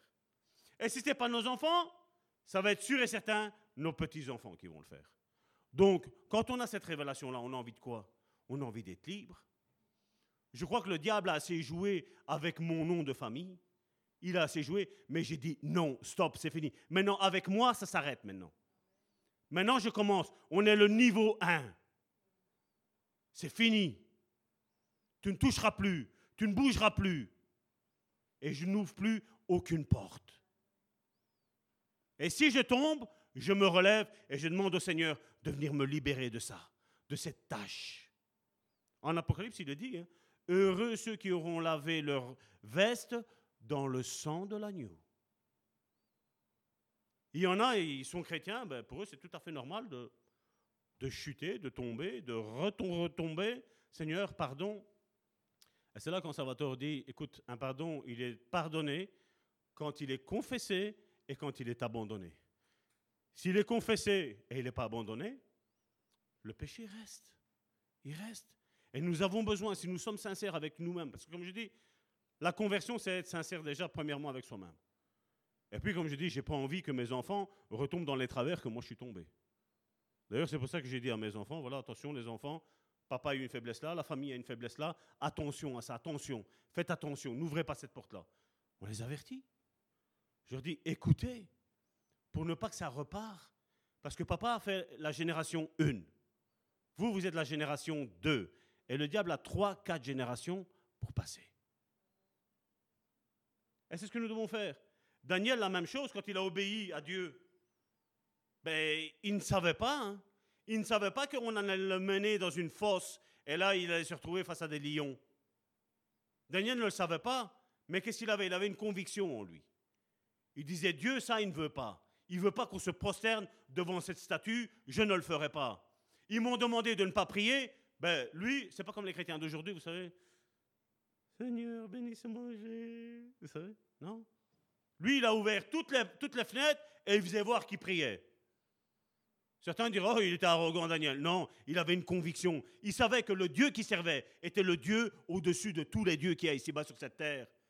Toute cette idolâtrie, toute cette fausseté, tout ce mensonge, tout ce leurre. Esther, quand vous imaginez elle ne savait pas ce qu'elle devait faire exactement. Elle savait juste qu'elle devait aller voir son mari. Et même qu'elle était l'épouse, elle ne pouvait pas se présenter sans rendez-vous. Elle devait prendre rendez-vous, même qu'elle était la femme, elle devait prendre rendez-vous pour aller voir son mari. Elle a ouvert la porte. Son mari aurait pu dire, toi, tu es lapidé maintenant. Il aurait pu le dire. Le roi, avec ses lois qu'il avait là, il était en règle. Mais elle, elle a vu quoi, Esther? Elle a vu qu'il y avait le peuple de Dieu qui était opprimé. Et quand tu fais confiance à Dieu, quand tu es persévérant dans les voies de Dieu, et que tu sais que ce que tu fais est bon, tu n'as peur de rien ni de personne. Comme je dis, j'ai une révérence pour le roi et la reine ici, mais je n'ai pas peur. Parce que je sais qu'au-dessus d'eux, il y a mon roi. Il est le roi des rois, de tous les rois qui est ici. Moi, je sers celui qui est là, mais je fais révérence au roi et à la reine qui est ici. Je fais révérence. Je respecte. Et quand j'entends des ministres parler mal de mon roi, que le roi m'a établi dans le royaume de la Belgique, ça me fait mal.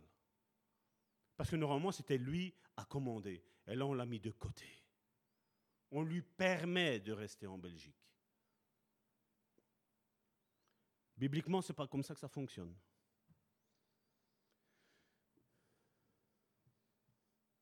Et son histoire, Esther, elle nous apprend une chose. C'est que si on s'identifie à Dieu, Dieu s'identifie à nous. Et vous savez, ces dix dernières années, j'ai remarqué quelque chose.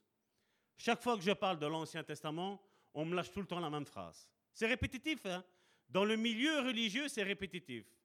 Ah, mais Salvatore, ça c'est l'Ancien Testament. Vous avez déjà entendu ça? Ça c'est l'Ancien Testament. Eux, ils sont toujours sur l'Ancien Testament. 2 Timothée chapitre 2 versets 11 et 13. Regardez ce qu'il nous est dit.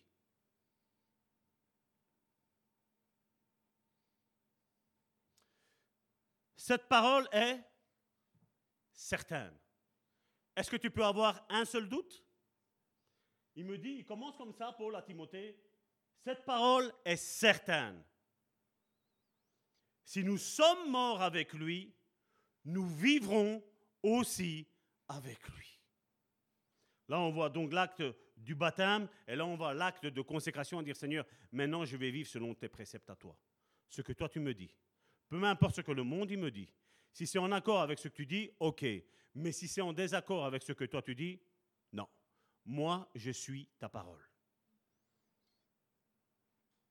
Nous vivrons aussi avec lui. Verset 2, 12. Euh, si nous persévérons, qu'est-ce que je vous ai dit tantôt? Nous régnerons aussi avec lui. Ça, ça fait partie de notre identité de qui nous sommes quand, nous sommes réellement en Christ, que nous marchons selon les préceptes de la parole de Dieu. Si nous le renions, qu'est-ce qu'il est mis? Lui aussi nous reniera. Si nous sommes infidèles, ah là, Dieu ne va pas changer. Il demeure fidèle. Car il ne peut se renier lui-même. Parce que quand tu es en Christ, il vit en toi. Et là, on voit notre identité. Là, on voit ce que nous avons. Là, on voit ce que Esther a fait. Esther, elle a dit, oui, je suis la femme du roi, mais oui, avant tout, je suis la fille du grand roi, de celui qui règne là-bas. Et comme j'ai vu la souffrance, parce que là, on parlait de mettre à mort le peuple juif, il a dit, le peuple juif est une bénédiction. Et gare à celui qui va vouloir maudire le peuple juif. Elle a pris position, une femme, à cette époque-là, prend position face à son mari. Déjà, c'était une femme, elle devait se sentir écrasée. Deuxièmement, c'était le roi qu'elle allait parler. Parce que c'était un, décret royal Quelqu'un avait l'anneau du roi ou quand il l'a cacheté, c'était comme ça et c'était pas autrement. Elle, elle a dit, Dieu, ça, il ne veut pas. Elle a pris position. Qu'est-ce que Dieu a fait? Dieu l'a protégée. Et ceux qui avaient fait décret de tuer le peuple juif, c'est lui qui est mort. Donc tout ce que les hommes et les femmes disent de toi, qui est mensonger, c'est eux qui vont se le manger. La malédiction sans cause n'a aucun effet. Ça va leur retourner à eux. Gare à ceux qui maudissent mon peuple, Dieu a dit. Quand quelqu'un te maudit et que tu es en Christ, c'est pas toi qui maudissent premier. Ils maudissent le Saint. Et gare à celui qui maudit Jésus. Ils peuvent faire toutes les lois, toutes qu'ils veulent contre l'Église. Et je le dis toujours, le jour qu'ils prendront la décision de fermer cette église pour un décret ou pour un autre, cette église se multipliera. Parce que là, on ira chacun chez vous et on fera des réunions de prière. Là, on fera et on publiera même tout. On va même pas se cacher. On va leur montrer qu'on va se multiplier. Parce que mon Dieu est le roi de la multiplication. Mon Dieu rit des décrets de ce monde. Il rit. Mais est-ce qu'il va y avoir des hommes et des femmes assez courageux pour dire, mon Dieu dit ça? Dieu veut ça Et pas juste le dire, comme je dis, tu vois, en dehors de la caméra. Non, non, moi, je, n'ai pas peur. Je n'ai pas peur. Quoi qu'on fasse, ou on me fasse à moi, ce n'est pas un problème pour moi. La prison ne me fait pas peur. Rien ne me fait peur. Parce que je sais qui vit en moi. Ce n'est plus moi qui vis. C'est Christ qui vit en moi. Et Christ ne se taira pas. Christ ne restera pas enfermé. Ruth et Naomi, Naomi se sont retrouvées seules, apparemment désespérées. Ruth a dit à sa belle-mère, avec conviction, que rien ne la séparerait plus jamais de sa belle-mère. Plus jamais. Elle a dit, ton Dieu devient mon Dieu. Ton peuple devient mon peuple. Elle a choisi la bonne part. Et quand on choisit la bonne part, quand on est convaincu de quelque chose, je vais te dire, mon frère, ma soeur, que Dieu va tout aligner pour que tout se passe bien dans ta vie, mon frère, ma soeur. Même les décrets que les hommes vont faire, même si l'autre va mentir, même si l'autre va payer qui que ce soit, je le disais récemment à quelqu'un, même si on paye quelqu'un contre ta vie, je vais te dire, c'est lui qui va mourir. C'est pas toi qui va mourir, c'est l'autre qui mourra. Parce qu'on ne, maudit pas un béni de Dieu, on ne le maudit pas. Sur toi, il y a un manteau. Et Dieu t'a donné un bâton d'autorité. Et ce qui compte, c'est ce que Dieu dit de ta vie.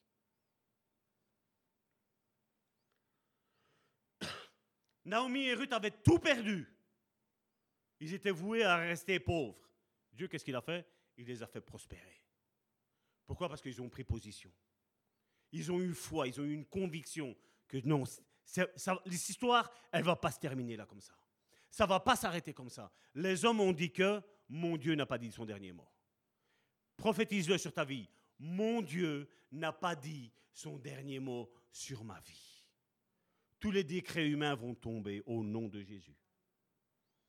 Il est le seul qui changera tes circonstances. Prophétise-le sur ta vie. Il est le seul qui changera toutes mes circonstances. Tout ce qui est négatif aujourd'hui est appelé à devenir positif. Amen. Et toutes les personnes qui sont négatives autour de toi, ils sont appelés à une seule chose, à partir. À partir. Ceux qui n'ont pas cru en toi, stop. À un moment donné, comme on dit nous en italien, basta. C'est fini. Je n'ai pas dit basta, hein, parce que je sais bien qu'il est midi. C'est basta, stop. C'est fini.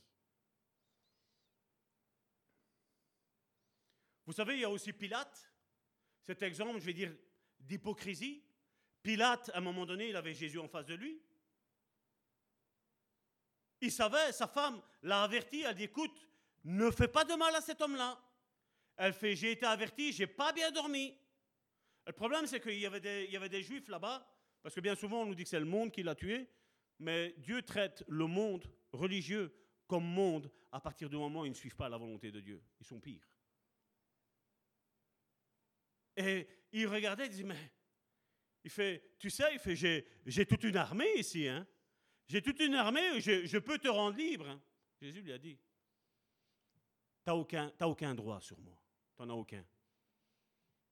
Parce que tout ce que tu fais ici, si ce n'est pas permis en haut, il ne m'arrivera rien. Mais comme j'ai un plan, j'ai une mission que je dois venir pour sauver l'humanité, je vais aller jusqu'à là-bas. Je vais aller jusqu'à là-bas. Mais Pilate avait peur des religieux, parce qu'ils ont commencé à soulever la foule, vous voyez bien. À un moment donné, comme je dis, en voyant Jésus, en voyant un, homme méchant, Barnabas, il n'y a, pas, a pas de photo, tu, fais libérer Jésus, non? On voit que le mouvement religieux, il s'est mis contre le oin de Dieu. le mouvement religieux qui était là à l'époque, les pharisiens, les sadduciens, ils se sont mis contre celui qui disait qu'il croyait, Dieu. Mais Jésus leur a dit, vous ne connaissez pas Dieu. Parce que si vous connaîtrez Dieu, vous connaîtrez qui je suis. Et c'est là qu'il a dit, avant qu'Abraham ne soit, j'étais. Et là, ils ont voulu le lapider. Voyez, ils avaient une connaissance intellectuelle. La, Torah, ils la connaissaient par cœur, ils la connaissaient. Tu, tu pouvais leur dire ça, euh, Nombre, chapitre 12, verset 27, bam, ça sortait direct. Ils étudiaient. L'école, c'était ça. Ils connaissaient par cœur. Mais le cœur, rien. Ils avaient tout dans la tête, mais ils n'avaient rien dans le cœur. Et Dieu le disait déjà avec le peuple juif. Il dit, ce peuple, il m'honore des lèvres, mais son cœur, il est loin. Ils le font juste pour m'exalter. Oh, le Seigneur, il est bon. Alléluia, gloire à Dieu. Mais ton cœur, ce que Dieu veut, c'est notre cœur. Il veut changer notre cœur. Moi, je sais qu'il l'a changé, qu'il m'a transformé. Parce que je ne me reconnais plus de qui j'étais. Je ne me reconnais plus. Mais si je vois qu'il y a encore quelque chose de l'ancien, je dois me poser des questions. Je dois dire, Seigneur, change-moi parce que ça, je ne veux pas. Je, suis un homme nouveau. Nouveau. Mais on voit qu'il n'a pas su assumer ses responsabilités. Averti par sa femme, il a dit non. Voilà. Ben, c'est vrai, certains vont dire, les religieux vont dire, ouais, mais voilà, donc ça devait arriver comme ça, donc ça a été fait ainsi. Non. Il avait le choix. Il aurait dû écouter sa femme. Mais Dieu avait déjà tout écrit. Il savait bien le penchant que Pilate allait avoir. Et Pilate a été mis non pas par la volonté du peuple, il a été mis par la volonté de Dieu, parce qu'il savait bien que de toute manière, lui, il n'allait pas changer. Lui, il allait écouter le peuple, et non pas ce que sa femme avait dit. Non pas ce que son désir intérieur à l'intérieur de lui, il y avait quelque chose qui disait, mais à un moment donné, il le dit, on ne peut pas le condamner si on ne l'a pas écouté quand même. Il avait, il avait un combat intérieur. Il a dit, il faut quand même l'écouter pour voir si... Et il l'a dit, moi, il fait, voilà, je ne trouve rien de mauvais en lui. Il s'est lavé les mains, il a dit, voilà, moi, je me lave les mains comme les Juifs faisaient les actes de purification avec, vous vous rappelez, les vases de purification qu'il y avait quand on a parlé du mariage à Cana. Il a dit, voilà, moi, je me lave les mains, moi, je n'ai rien à voir là-dedans. Si, si, tu as à voir. Parce que tu aurais dû prendre position, Pilate. Et quand nous, ne prenons pas euh, position et nous disons, non, voilà, c'est le Seigneur qui décide. Non, non, non, non. On doit savoir ce que Dieu veut, ce que Dieu dit. Et comme je dis, on n'a pas besoin d'avoir un livre théologique, on n'a pas besoin d'un certain livre pour dire, voilà, qu'est-ce que Dieu va dire? Au fond, nous, on le sait. On le sait quand on fait bien ou quand on fait mal. Il nous a donné le Saint-Esprit. Et c'est lui qui nous dit oui ou non.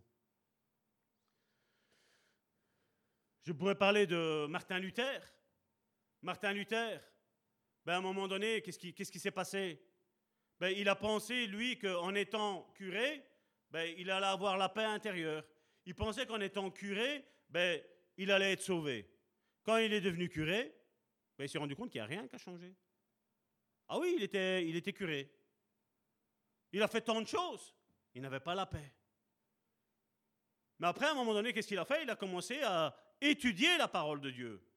Et quand il a étudié la parole de Dieu, il a dit, ouh là là, mais on est dans l'erreur dans ce qu'on est en train de faire là. Lui a compris que le salut, c'était par la grâce. Il a compris que le salut, c'était par la foi. Il aurait pu très bien rester là, dire, mais je suis curé, je suis payé, j'ai plus rien à faire. Mais qu'est-ce qu'il a dit? J'ai une conviction en moi qui me dit que ce que je suis en train de faire n'est pas bon. Et ce n'est pas une thèse, ce n'est pas deux thèses, ce n'est pas dix thèses, c'est 95 thèses qu'il a fait. 95 hérésies que malheureusement l'église qu'il fréquentait, je vais, la taire, mais l'église qu'il fréquentait ben, ne faisait pas la volonté de Dieu. Il y avait des décrets humains. Et qu'est-ce qu'il a fait, lui?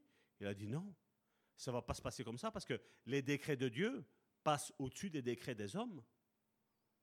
Il a eu cette conviction intérieure.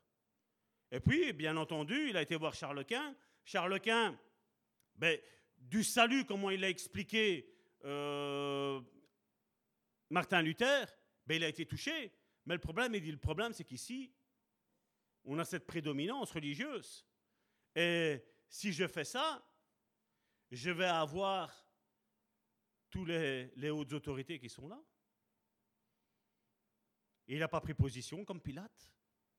Il a aimé le message de Martin Luther, mais il n'a pas su prendre position. Et on voit que tous les pays dont l'Espagne a conquis et a imposé sa langue, ce sont tous des pays pauvres. Par contre, tous ceux qui ont accepté le message que Martin Luther a donné sont devenus des pays riches. On pense au Canada, on pense à l'Amérique, on pense à l'Australie. Là où le, le, protestantisme a été accepté comme parole de Dieu, Dieu a fait prospérer. Il a fait prospérer. Et c'est vrai que là, on pourrait dire, c'est un petit peu comme euh, l'Église évangélique aujourd'hui. Hein. Aujourd'hui, on a un peuple qui est pauvre, on a des pasteurs majoritairement pauvres, je ne dis pas que c'est vrai, hein, mais c'est majoritairement pauvre, mais on voit que les groupements au-dessus de la tête, eux, sont riches. Vous me donnez leur richesse à eux. Je vous assure, dans moins d'un an, il n'y a plus de pauvreté internationale. Je ne parle pas de l'Europe, je parle international. On va tous en Afrique, première terre, on fait des puits, on fait des hôpitaux, on fait des écoles, on fait des orphelinats. Ainsi que tous les pays qui sont pauvres. On commence par eux. Parce qu'ici en Belgique, si on est pauvre, c'est parce qu'on le veut bien. Mais là-bas, non. Là-bas, non. Et c'est ce qui arrive aujourd'hui. C'est ce qui arrive malheureusement aujourd'hui. Ben, ça va, je, j'arrive. La troisième chose, j'ai pas bu.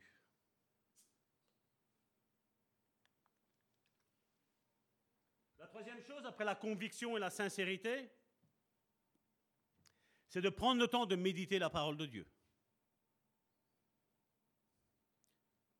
Je ne l'ai pas pris ici, mais c'est 1 Pierre chapitre 1, verset 23 dans la version Parole de vie, nous dit, c'est la parole de Dieu qui vous a fait naître de nouveau. Si notre Bible est fermée, n'ayons pas la prétention d'être nés de nouveau. Nous avons besoin d'ouvrir notre Bible. Si c'est une défaillance que chacun d'entre nous pourrait avoir, de dire voilà maintenant, aujourd'hui, Aujourd'hui, je décide de plonger mes regards dans la parole de Dieu. Parce que je veux naître de nouveau. Je veux vivre la vie que Dieu m'appelle à vivre. Amen. Tu as envie, parce que je sais, moi, c'est ça qui m'a fait découvrir qui j'étais. Je vous dis, je pensais être juste, mais quand je l'ai vu, j'ai dit waouh, il va en falloir des années avant que Dieu purifie ça. Je peux te dire que ce que les hommes font en mille ans, Dieu peut le faire en une seconde. En une seconde, Dieu peut le faire. Et c'est ce que Dieu a fait. Il m'a donné une soif, et ma femme est témoin ici pour, euh, pour le dire, et tous ceux qui m'ont côtoyé le savent. Dieu m'a donné une soif pour la parole. Non seulement une soif de la lire, mais une soif de la méditer. Non seulement une soif de la méditer, mais de la travailler. De regarder un petit peu tous les ouvrages de Bible, tout ce qu'il y a, toutes les versions, de regarder et d'étudier la parole de Dieu. Parce que je n'ai pas envie d'être trompé, et je n'ai pas envie non plus tromper les autres. J'ai envie de dire ce que la parole de Dieu dit. D'ailleurs, le psaume 1, du verset 1 à 6, regardez ce qu'il nous dit.